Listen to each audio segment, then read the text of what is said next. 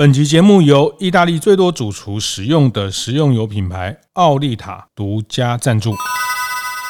开晨会喽！大家好，我是游子彦。我发现很多供应商，他们其实很害怕未来我可能要在全联跟统一之间选边站。你老实说，你看好谁？哦，我觉得我要选择好难选。这 是嘛？好选，这是很好选啊！我就选全联啊，我觉得 seven 不行啦。为什么？观念对了，店就赚了。欢迎收听大店长晨会。我是天下杂志副总主笔王一之。我是大店长读书会创办人游子燕。这一期。怎么啦？天下杂志听说洛阳纸贵哦，那个、哦、是 到处补货，因为太萌了啊！欸、而且福利熊的公仔还可以出现在全联以外的很多通路，然后 Seven 的这个 Open 奖也会出现在全联。跟全家哦，很有趣哈，这个画面还蛮有趣的。我们已经应观众要求，在思考要不要做成手游了，这样子。哦，是这个我们这一期啊一姐的撼动产业圈的一个零售产业的大作哈，因为让你三天三夜都很亢奋的在写稿。没有了，其实只有一天而已啦。是写一天呐、啊，一天标七千字这样。哦。但是我没想到，那个大家都说，呃，那个封面好可爱的那个刹那，我马上传我的封面给子燕看，这样子，我想要得到他，然后我就秒秒回说，哎，这个可以列入中小学的。呃，商业通识教材，对那个所有的中小学生都要看一看这一期的《天下杂志》，谈这个就在你家隔壁的全联跟统一超统一超的这个大战哈。那因为这个真的一直很辛苦，很辛苦。然后整个天下的后置在短短的不到两天、三天就要截封面，就要做美编哈，就要做后置。统一集团宣布要把所有的家乐福台湾的股份买进来，这个事情还是在半夜宣布的。是我其实蛮羡慕子燕的，就是我哎 九点多九点多十点多那时候，老实说那时候我在写那个呃我们这一期的封面，是。然后我写到尾声的时候，哦，然后我们的社群的主管突然传了一个说，哎，等一下十一点四十，统一超跟统一要开重训，是。我一听这两家一起，那还有什么事？可是。我明明想到，不过才一个礼拜之前。罗志先那时候在那个台南开一万店的时候，是他才跟我们讲说：“哎呀，现在那个法国人哦，在放暑假，哦、呃，再怎么样重要的事情哈、哦，都会放下来。是是是”我们那时候还想说：“哦，那可能会到年底这个事才会定。”结果没想到罗志先来给我们所有的全台湾的媒体哈、哦，来一个逆袭，真的哦，实在是采访对象的话可以听。那个 就就可以吃哈，不是就是说，呃，对啊，我觉得这个是商业的并购，本来就是一个机密的事情，然后牵涉到双方的保密的条款，还有很多供应商、银行、法律，特别是这种跨国哈，所以统一集团要并购家乐福的百分之六十的，其实它本来就是它的合资的股东，百分之四十是统一集团，百分之六十是法商，是法国人，所以三十年的家乐福的台湾总经理都还是法国人。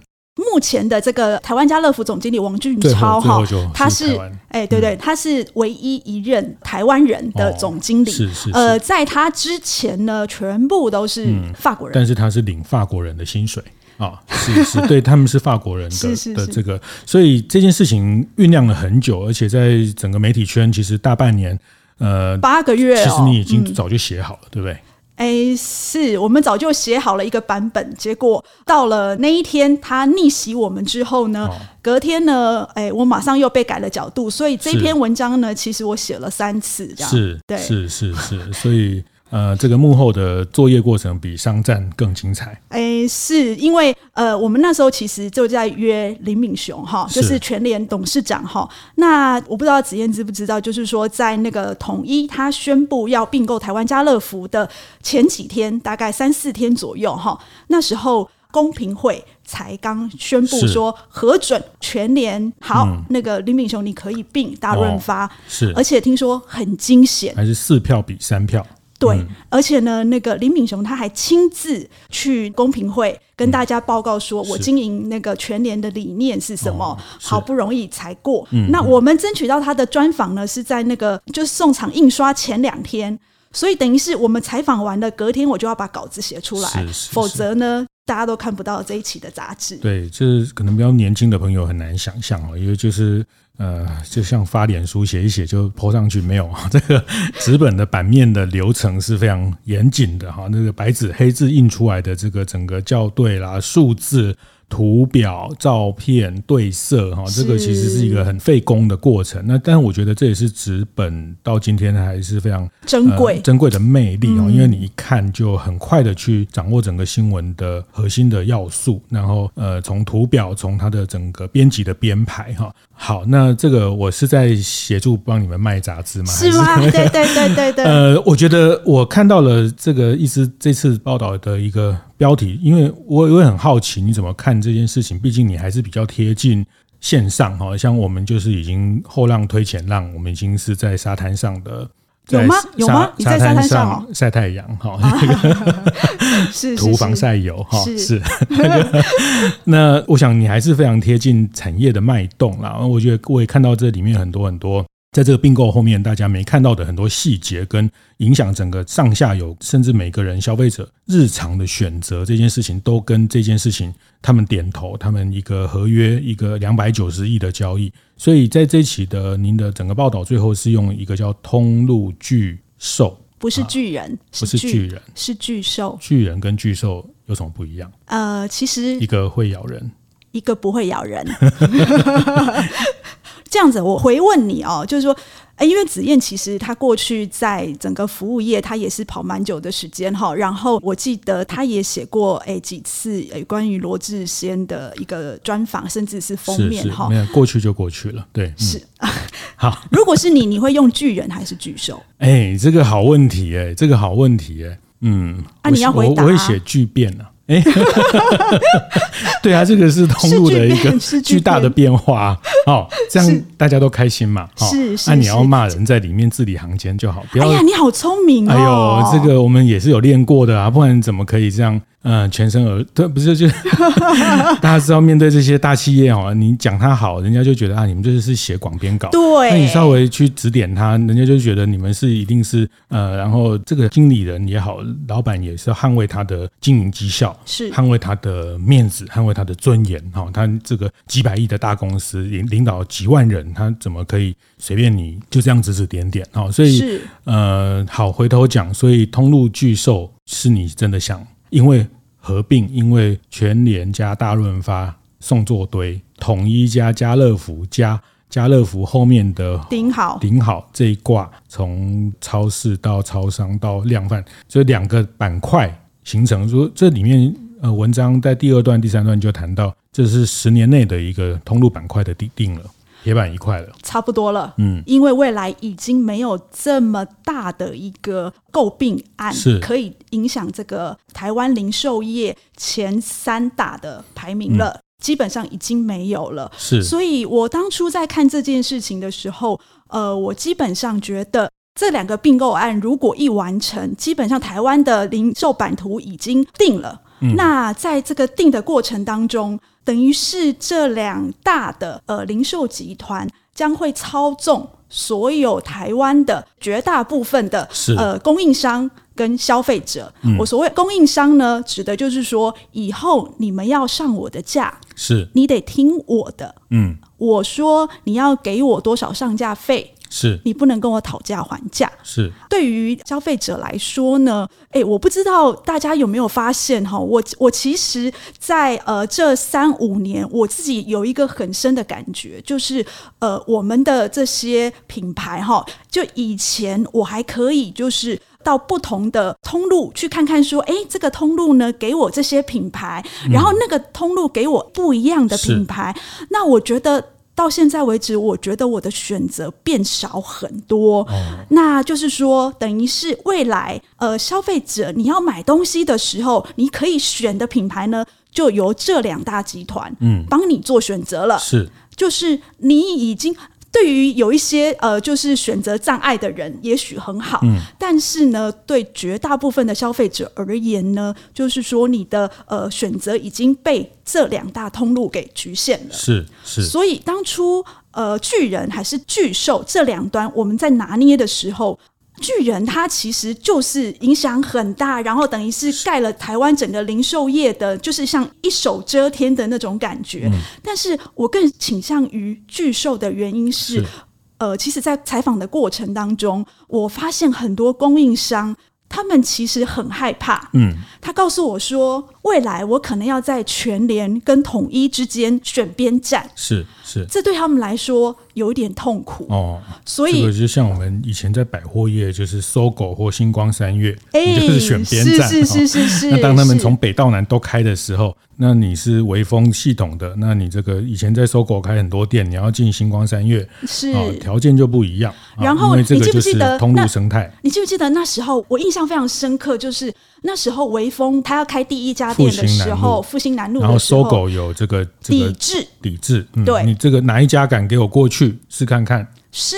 那这个是不行的，因为这个 为什么刚刚讲公平会啊，就是说公平交易，就是说它避免形成寡占哈，所以有一个公平交易的委员会来看待这件事情。但是这个事情是一种，它可能不是在条文上写得很清楚的。但是是一种一种默契哈。老实说哈，我发现这些通路他们的暗盘很多，是他可能不会跟你在签约的那个契约上面告诉你，你不可以怎么样，不可以怎么样，不可以怎么样。哦。可是呢，他会在私底下，是也许呢，他就觉得说，哎，我希望你做的事情，嗯，你不做好，我就想办法整你。是是。他整你的那个方式不会在契约上。其实大家从那个全联并购大润发这一次公平会。他核准的时候，他其实有附七条弹书。嗯、这个七条弹书呢，我去查了一下，我发现是历年来公平会在结合案里面。最多但书的一次，哦、所以我的解读会是，其实公平会他已经知道，就是说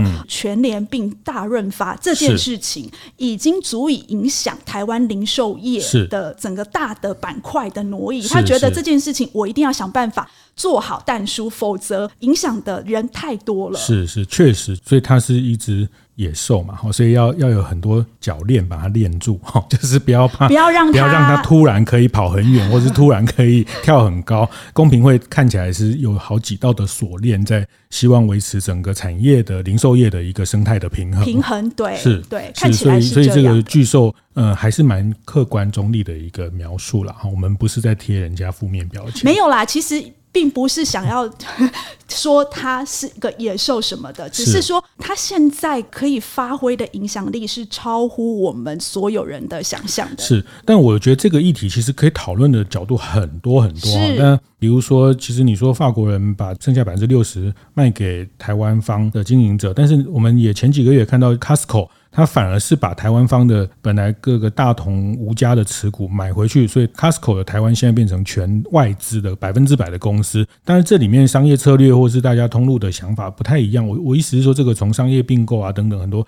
但我觉得你特别在这次的天下的这个封面的报道啊，就是切了李敏雄串起的这个角度，全联串起的角度。那这十年的全联的串起，我觉得也是形成了变成双头巨兽哈。以前我们就是讲龙头啊。这个统一龙头，但是现在是一个双头的巨兽。你要问我是为什么会这样切，对不对？因为其实我们记者比的就是角度问题，就是说，哎，你为什么这样切？我为什么从这个角度看？老实说，我们在采访林敏雄之前，我们做了一个很深度的讨论。嗯，当时我觉得。对我最有感觉的就是说，林敏雄他改变了零售业的游戏规则。嗯，为什么呢？我印象很深刻，就是就林敏雄以前的讲法，就是说零售业哈赚的是 K 甲级。乞丐钱啦，嗯、就是说零售业它块十块、三十块、五十块，就是这样一块一块慢慢赚的，它是利润很微薄的行业。嗯、那对林敏雄来说，他以前做的是房地产业，是所以他的易去的，嗯，哎、欸，就是大出多利，我台语讲的就是说大笔钱的进出。嗯、所以他当他进入零售业的时候，他的操作方法跟原本的零售业就不太一样。哦、是原本呢，台湾的零售业它的状况会是。如果我要去盖物流中心，嗯、这个地如果是可以租的，哦、我绝对不会花钱买。我的钱要用来干嘛？我的钱要用来开更多更多的店。是是是。那可是林敏雄就会觉得说，哎，如果我要盖物流中心，我要来做什么事情的时候，我当然先买地呀、啊。是。第一个，我买地之后，我那个建筑我可以想办法做得更完善。嗯，然后呢，我不知道子健记不记得，我大概今年初的时候有去一趟全联台东店。哦，然后楼上有无印良品的那一家，哎，是是是是是，嗯、那时候我们在晚上看的那个全联哦，简直就像百货公司，你没有办法想象。结果那个台东县政府的人跟我们说，其实他那时候林敏雄是去标那个地，嗯，标地然后盖这一栋建筑来做门市，是，是。你你没有办法想象，就是说一栋门市哦，他可以花五亿，连那个地呀、啊，嗯、然后连那个内装加起来五亿，哦，我光想就觉得不可思议，嗯、怎么会有人这样子？养地养地兼做现金流，哎、哦，其实像我们在是。台中很多从化区的 motel 哈。这些 motel 都是在养地哈，它有创造现金流，又可以 keep 这个地。比停车场的收益更好，这个就是在地产的逻辑会来看待这件事情。嗯，所以简单说，就是你觉得他用跨行业的所谓他都外行人，他自己说他是外行人，他说我都不会这个零售业啦，我拢是家己学的啦，就是说他在进入零售业这一行，没有人教他，所以他都用自己的方式去做。我自己觉得他就是改变了台湾零售业的游戏规则，是，所以。哎，你知道它的规模是这样子，每三年一个并购，每三年一个并购。他觉得并购才能让它的规模变大，嗯嗯、然后才能快速赶上龙头。对他来说，他知道这个产业里面，如果你不是第一名、第二名的话，你在这个产业里面就完全没有办法发生。好，哎，我我这个上半段最后我问你一个哈，就是你在杂志没有写的哈，就是你最后杂志这一篇最后就说啊，这个。两头巨兽谁会胜出还不知道，反正只要有留在赛道上，永远都有机会。然后你要问什么？你，你老实说，你看好谁？哦，我觉得我要选择好难选。是吗？好选，这很好选啊！我就选全联啊，我觉得 Seven 不行啦。为什么？好，等一下，那个我们下半段再来好好的谈谈为什么你觉得 Seven 不行了。好，我们休息一下。好，欢迎回来，我们服务一点觉的节目现场哈。来，我不会放过你的子燕。你刚刚，你刚刚说你自己认为这两大哈，我们现在呃零售业两大龙头哈，你说你比较看好全联，来来来说说原因。是，当然这个就是在气势上面嘛哈，在这个气势 啊，对。那我觉得只看全联或统一集团这样看。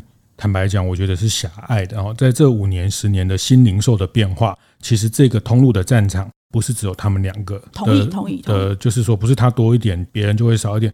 大家不要忘了，虾皮已经默默多了好几百家了哈。那不要忘了，momo 电商已经来了这么大的一块哈。那我觉得这个通路的多元已经不是只有两个巨头想怎么样就怎么样。我也比较没那么悲观，觉得它完全会 dominate 的市场。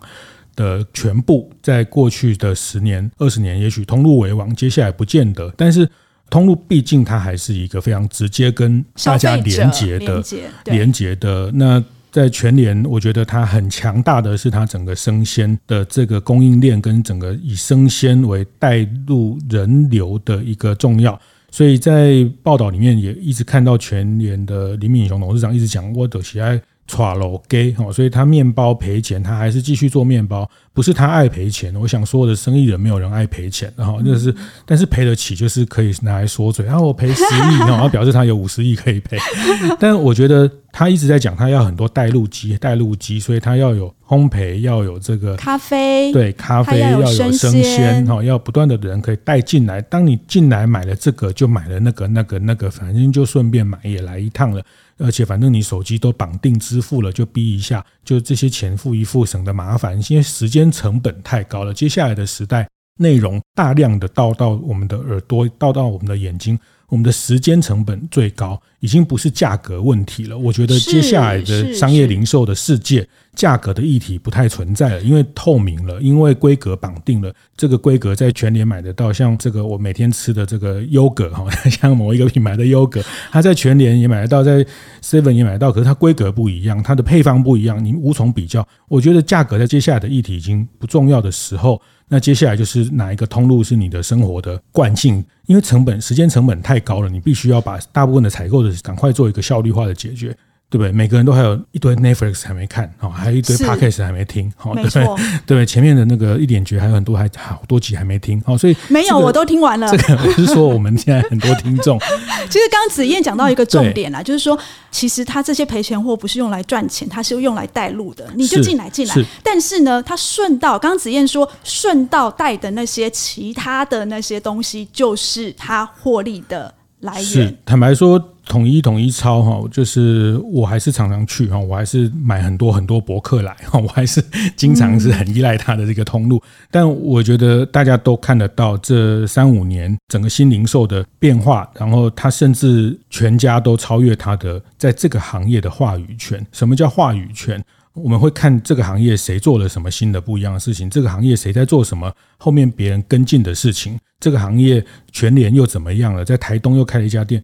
那我们看到统一超，它当然我觉得它做了很多后面系统的优化，一定做了很多，但是我没有看到它在这个行业掌握的话语权。他把星巴克的股权全部买回来，他把家乐福的股权全部买回来，他只是扩大他原来的基础。那我就常在想，我是跟朋友聊，我要是两百九十亿，你会拿来买 家乐福吗？当然不会哈，我先把那个 PC Home 买下来，因为我查了一下市值才八十亿而已。好，如果我是罗志贤的话，当然我不是罗志贤哈。是。那我意思是说，两百九十亿一定只能做家乐福吗？一定只能买家乐福吗？那是。但是子燕，我告诉你一件事情，呃，罗志贤的思考绝对不是我们两个的思考范围的事情。是是是。对他而言，零售之王这件事情。重于一切，哦，就是说，为什么他第一名？为什么他他光环不能放下来？是他做了四十年的第一名，欸，哎，嗯，那怎么可以拱手把第一名让给其他人呢？所以他一定要先取得这个第一名的话语权。虽然他在我们讲过去十年当中。刚子燕说的，呃，全家有他的话语权，冰淇淋啊什么的，然后呃，全联他有不断的、不断的呃新闻出现在我们的生活当中。我曾经就这件事情问过罗志贤，就是说，为什么你要把这个话语权让出来？那你自己统一超不创造这样子的话语权？他觉得。我们就是默默的做，是，然后呢，让消费者他们去到门市的时候去体验我们做的东西，哦、这个是我我一种感应啊、哦，一种心照不宣的一种。哎，我刚刚一开始跟你讲了采访对象的话，听听就好。哦，所以不然你就不会被他骗到半夜十一点发重讯。好，这是我本人的看法，不代表本台立场。但我我还是讲啊，其实我们回头看比较早一点啊，哈，就是我们每次都在白头宫女话。当年我们大概在两千年初的时候，哇，那时候统一超引进宅急便啊，做这个 kiosk 啊，做这种 Mr. Donuts 对对对，哇，好多题目，他们不断的去题目去带带领我们生活的新的形态的。可能哦，那哦，它还有一个很重要的，你看以前我们都很少去 Seven 去吃东西，他就告诉你说 Seven 是一家餐厅。其实我一直觉得 Seven 其实是带领，我不知道下一辈是怎样，至少是我们这一辈的生活形态的演进。是是，但我想回头谈，就是说全年还是会持续的，特别是他现在的全年的这个支付的系统哈，就是这个 P 叉配 P 叉配了，是 P 叉配，那动不动就放个几千块，这个钱都是钱呢，这个钱都是变成他的金流，就是他从我们这边先收到预付款，然后他再晚一点把钱付给厂商，这他就有现金很大的现金的破，但是就是呃，就是我们笨嘛，就是我们懒嘛，我们想要方便嘛，所以我们就得付出这个代价哈。那我其实。说回到这次在谈通路的巨变、巨兽带来的巨变、巨变带来的巨兽，嗯，我会觉得就是我们再进一步拆解，呃，如果往后看十年、往后看二十年的零售市场。我觉得通路为王，我比较想要思考的是说，通路为王还是为王吗？这个议题是假议题还是真议题？我比较认为接下来可能是假议题了。为什么？为什么你这么说？对，那通路为王，好像我们什么都要靠它，但是没有啊，我。我现在我也可以三天不去 seven 啊，因为我现在不用缴费，也也线上就可以叫车，也可以叫吃饭，也叫 Uber Eat，然后这个要买蛋黄酥也不用去它里面买。那它没有太多理由，反正我要领货去虾皮店到店也可以领。就是说这个通路，但是不方便，没有不方便啊，现在还不方便，会啊，很多啊，虾皮店到店很多啊，真的吗？就是方不方便是取决于你的生活的惯性。好，那我是说，其实人场货是零售的三件事情，场域。决定了我们买什么。但是在场域之前是商品啊，在统一集团创办人高清院的时代，三好一公道，他只要商品有三好一公道，他就卖得动了。是。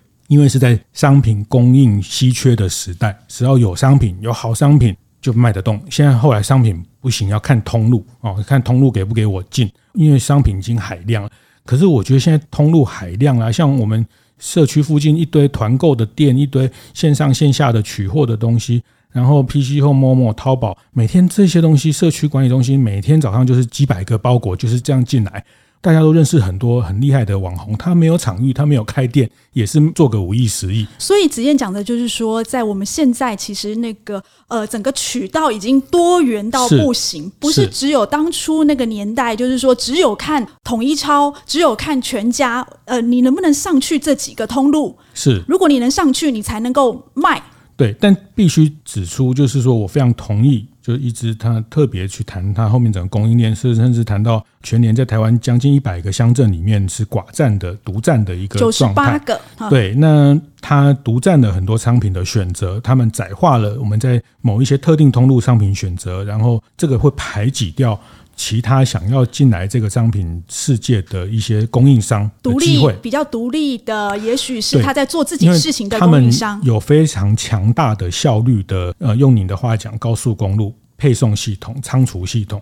什么冷链啊，什么常温、低温、中温、高温，它都可以 哈。那而且都很快，这个的基础建设是非常非常可怕的哈。就是说，确实他们都建立了自己的专门的高速公路，商品只要上去就卖得动。他会自己跑，他供应商跟我形容说，只要上得了那个呃高速公路，他就自己跑。但话讲啊，就台北到高雄也不是只有搭高铁啊。是啊，你可以走其他的路啊。对啊，也不是所有的东西都要现在买明天到啊。那只有一些东西是我们要赶快得到，也不是所有生活每件东西。都要马上得到的事情。对，你晚一点点，其实很有趣。你其实晚一点点，我觉得哎还好啊，可能便宜个五块。是，所有电商的操作都是货货等人，人等货嘛。我们呃在实体的通路叫货等人嘛，我说摆在那边你来选，应有尽有。可是我们现在买电商，哇，还要人等货哎，哇，买什么谁谁谁的蛋黄酥要先等说下个月八号，然后指定我三点去提货，我就要去提货。哦，就是人等货。那这件事情，人抢货已经在新零售的世界被打破。我比较看待通路为王，商品为王，还是粉丝为王？我今天是弟妹，我今天有粉丝，我就可以开手摇店，然后 seven 就会跑来说啊，你可不可以跟我联名啊？商品进来。所以因为我有粉丝啊，因为每个人都想要我的粉啊，所以通路为王，商品为王，接下来粉丝为王，这三件事情，我觉得是个三角形的等距。我比较是这样看待。就是说，在现在，老实说，我自己的呃行为模式都已经改变很多了。就是我可能就是每天回家的时候，我可能就在 Momo 下单，不用再诶非得到超商啊、超市啊等等通路去买东西，或者是做我该做的事情。所以，其实科技已经改变了所有的呃，应该说零售业的样貌。也就是说，通路未来十年，你想要继续生存，你不能只是就是说，好，我霸占了整个版图，我就能生存，并不是这样的。我觉得通路的心态应该要有所改变才对。就是，呃，其实在我采访的过程当中，我非常感受到一件事情，就是说，刚子燕在说的这一连串哦三角形的过程当中，品牌力、粉丝力、通路力。呃，我们讲绝对三角形当中哦，就是说通路他的心态还是停留在过去你非我不可的心态。可是到了现在，就像子燕说的，我如果是那个芊芊，是全家来求我去合作。是是是，因为他们现在商品开发到处去找厉害的商品，因为才能带人进来，进到便利商店的理由不多了，进到实体的店不多了哈。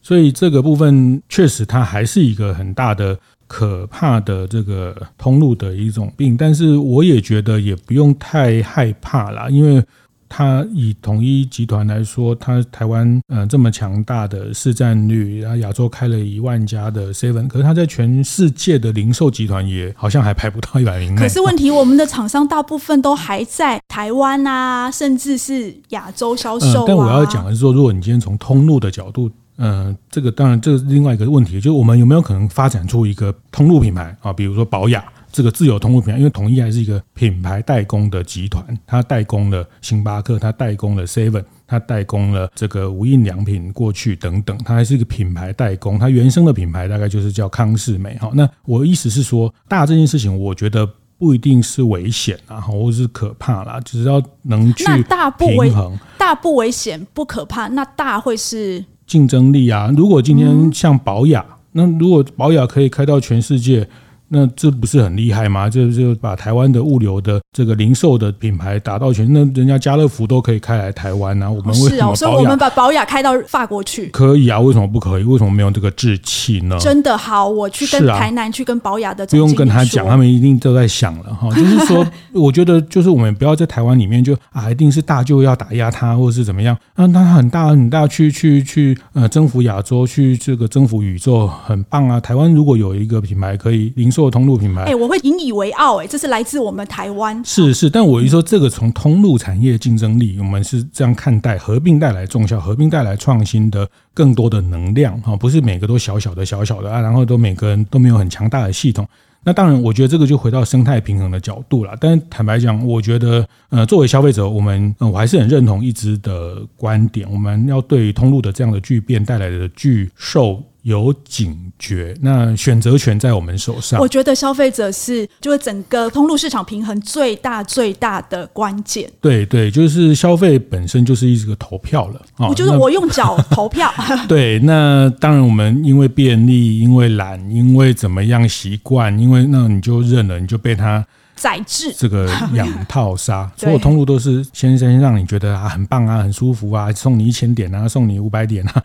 然后养着养着就就就套套就杀你，哎，可是不觉得杀？可是我跟你说，我后来发现哈，就是说以前呢，大家在思考通路的时候，就是只看到它的这个范围。可是现在呢，通路它会很扼腕，就是说，比如说呃，那个美联社的那个总经理，他就说了一件事情，让我印象深刻。我觉得从此改观。他说，呃，他楼上住了一个住户。哦结果呢，那个住户呢不下来美联社买东西，对啊，然后他就叫个 Uber Eats，结果他的业绩都被 Uber Eats 抢走了。是啊，是啊，这个跟开餐厅一样嘛，你就楼下就有面店，他不吃面，然后去叫个两条街外面的这个，因为他已经绑在 Uber Eats，那已经缴了那个两百块的订阅费每个月，然后可以，这个就是这个线上线下的时代，商圈已经被破坏了。已经没有商圈保护这件事情了，所以零售的意义早已经被改写了，就是无界零售的无界限了，已经不是说我这这个商圈就我两家要通知，呃，没有了，很抱歉，你不走出去。别人会走进来，别人会攻进来哈。那所以线上线下的这件事情之后，我反而有一点替他们开那么多店担心。但我一直很担心，但是这个是我，因为我不是他，我。担心什么来？担心什么？呃，担心他因为这样很不效率，反而因为把自己不创新、不效率的成本再去挤压到商品供应商。呃，我明白你的意思。是，我所以我，我我记得他在开一万店的当天，我有问过罗志先这个问题，因为我看到他的那个每日呃每店的营收已经降到六万块以下，是这是前所未有的。我我跑线到现在，seven 单店的营收，单店的营收，我我觉得就是说，大家听我我讲很多干话之后，但是我觉得你还是可以去看一下，便利商店是一个艰困产业，这个在前面几集我有讲过，seven 它的方统一集团拿下了家乐福的这个全部的股份，统一超有庆祝行情吗？啊，它的股价有因为这样大家看好啊？我觉得法人金钱是很敏感的哈。那大家回头看这几年的超商的美店的进客的人，美店的营收，过去三五年的获利纯利。它其实一直在往下，它不容易哈。那大家说啊，疫情啊，疫情啊，没有疫情，大家买的没有比较少哈。那只是大家都讲疫情哈，疫情真是一个很好的对象。对，那我是说，其实超商某种程度是艰困的哈。那其实我们回头看很多通路的战役，时间拉长一点，业态看多一点，银行产业不是过去一段时间到处开新银行，然后呢，啊，那。这个全国灿坤，到处北到南，哇！这黄色巨人，这个灿坤，这个通路征服了，然后呢，哈，就被电商取代了。哎，这你讲的，这你讲的。哦，好，我我我刚刚子燕讲这个，他越艰困哈，其实可以发现，呃，超商它的获利越来越少。现在呢，就剩下 EC，就是电商的那个到店取货的这个利润，在撑它的最近这几年来的获利哦。这个其实是比较危险的地方，所以我觉得，老实说。呃，对于通路商来说，第一个是他的心态要改变，还有就是说，当初一直看着消费者需求改变的那种直觉，而不是你隔壁是全联还是全家了。就是说，你不能看你的竞争对手是谁，是、嗯，而是你要去看消费者需求的改变是什么，你要去预测，然后去想办法提供给消费者。我自己觉得，通路不管是线上或线下通路，这样子的敏感度不见了。好，这个是一直今天提供给大家的服务一点诀，啊就是每个人最大的竞争对手就是自己啊。这个就是，哎，我们是在心灵鸡汤吗？好，那那我的服务一点诀啊，我还是讲刚刚我的观点啦，就是呃，通路为王，商品为王，粉丝为王，在这个新零售时代是一个三角形啊。那要么你有很强大的商品，有很大的爆款，通路一定会求着你进去。跪着你要你来卖哦，要么你有很强大的粉丝。那如果你这两个件都没有，只能靠通路，那你会必然要被它剥好几层。那这件事情是经营者可以去思维的。我们过去是不是太过于依赖透过通路去贩售？那现在的管道太多了啊！刚讲的这些之外，还有很多还没讲到的，什么团爸团妈，什么是个社团啊，什么这些直播啊、电商啊、带货啊、内容啊等等。哈，所以我觉得这个是我从这件事情呃，可以更延伸往后面看整个零售版图，跟大家分享的一些看法。子燕讲的就是品牌力的问题，所以这个未来品牌力是重点哈。我是王一之，我是游子燕，服务一点绝，我们下次见。会后记得在 Apple Podcast 订阅、评分、留言。有任何想在晨会上讨论的议题，也欢迎提出。大店长晨会，下次见，拜拜。